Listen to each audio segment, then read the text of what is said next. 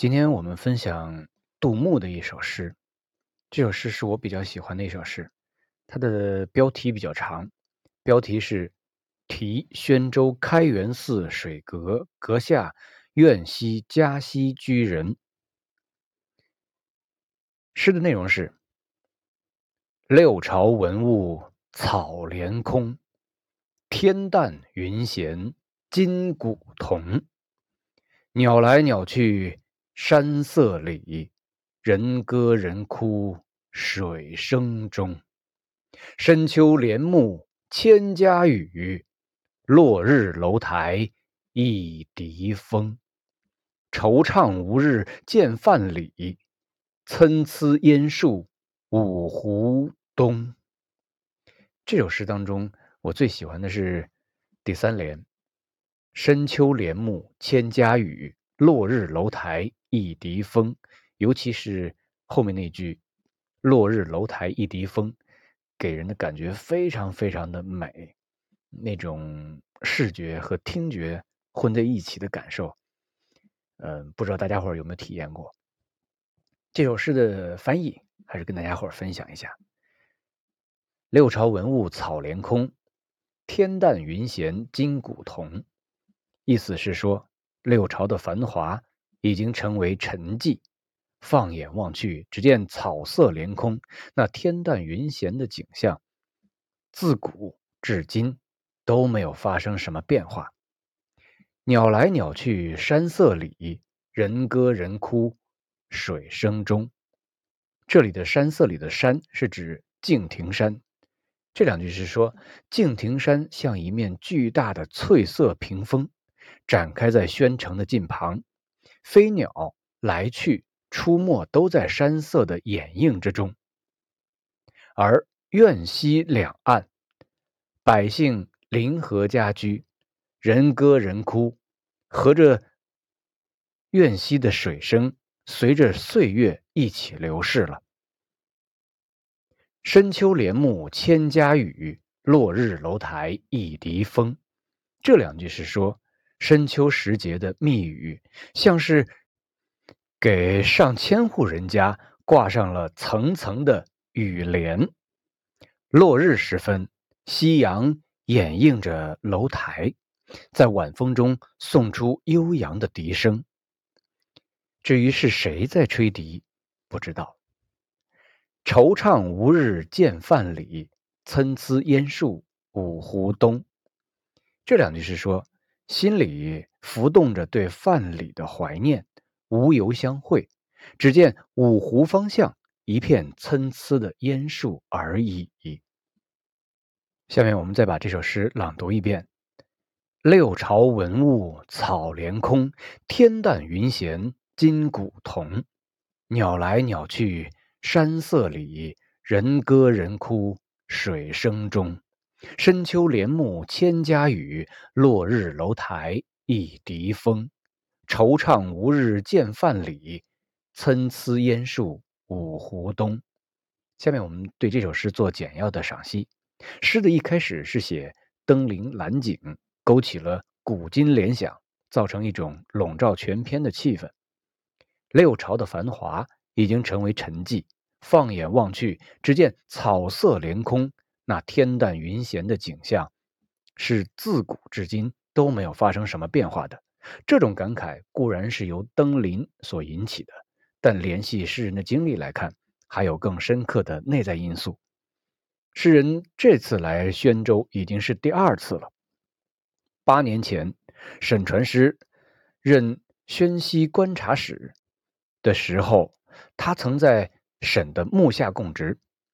这两次的变化。如他自己所说的：“我初到此未三十，头脑山立筋骨清，重游鬓白世皆改，唯见东流春水平。”这自然要加深他那种人事变异之感。这种心情渗透在三四两句的景色描写之中。敬亭山像一面巨大的翠色屏风，展开在宣城的近旁。飞鸟来去出没，都在山色的掩映之中。苑西两岸，百姓临河而居，人歌人哭，和着水声随着岁月一起流逝。这两句似乎是写眼前的景象，写今天的今，但同时又和古相沟通。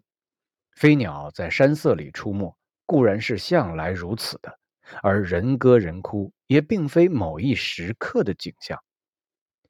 歌哭是用来说喜庆丧调，代表了人由生到死的过程。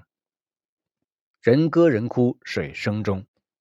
苑西两岸的人们就是这样世世代代聚居在水边，这些都不是诗人一时所见，而是平时积下的印象，在登览时被触发了。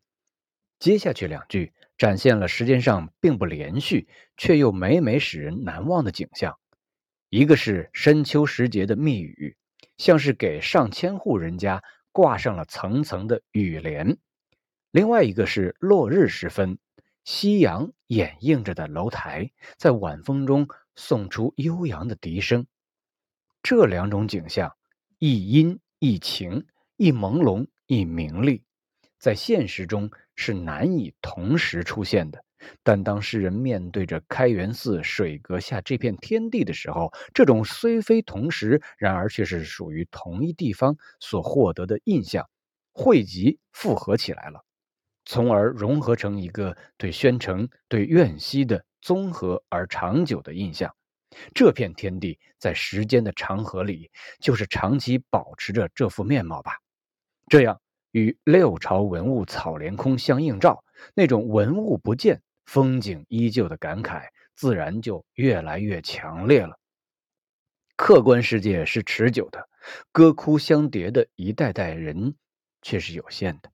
这是诗人。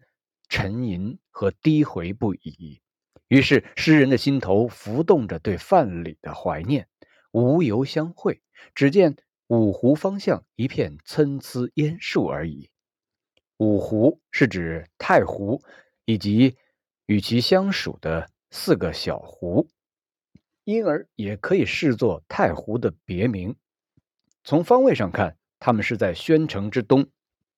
春秋时，范蠡曾经辅助越王勾践打败吴王夫差，攻城之后，为了避免越王的猜忌，乘扁舟归隐于五湖。他徜徉在大自然的山水中，为后人所艳羡。诗中把宣城风物描绘的很美，很值得留恋，而又感慨六朝文物已经成为过眼云烟，大有。无法让人生永驻的感慨，这样由于五湖享受着山水风物之美的范蠡，自然就成了诗人怀恋的对象了。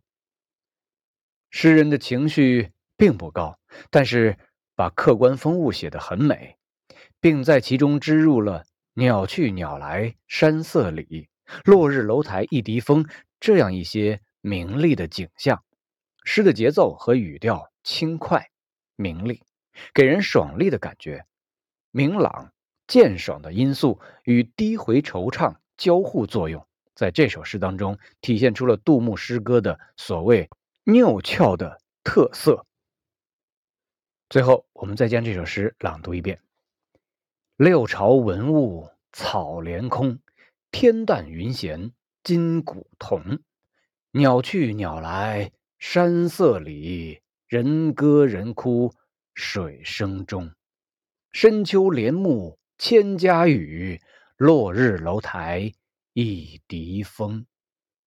惆怅无日见范蠡，参差烟树五湖东。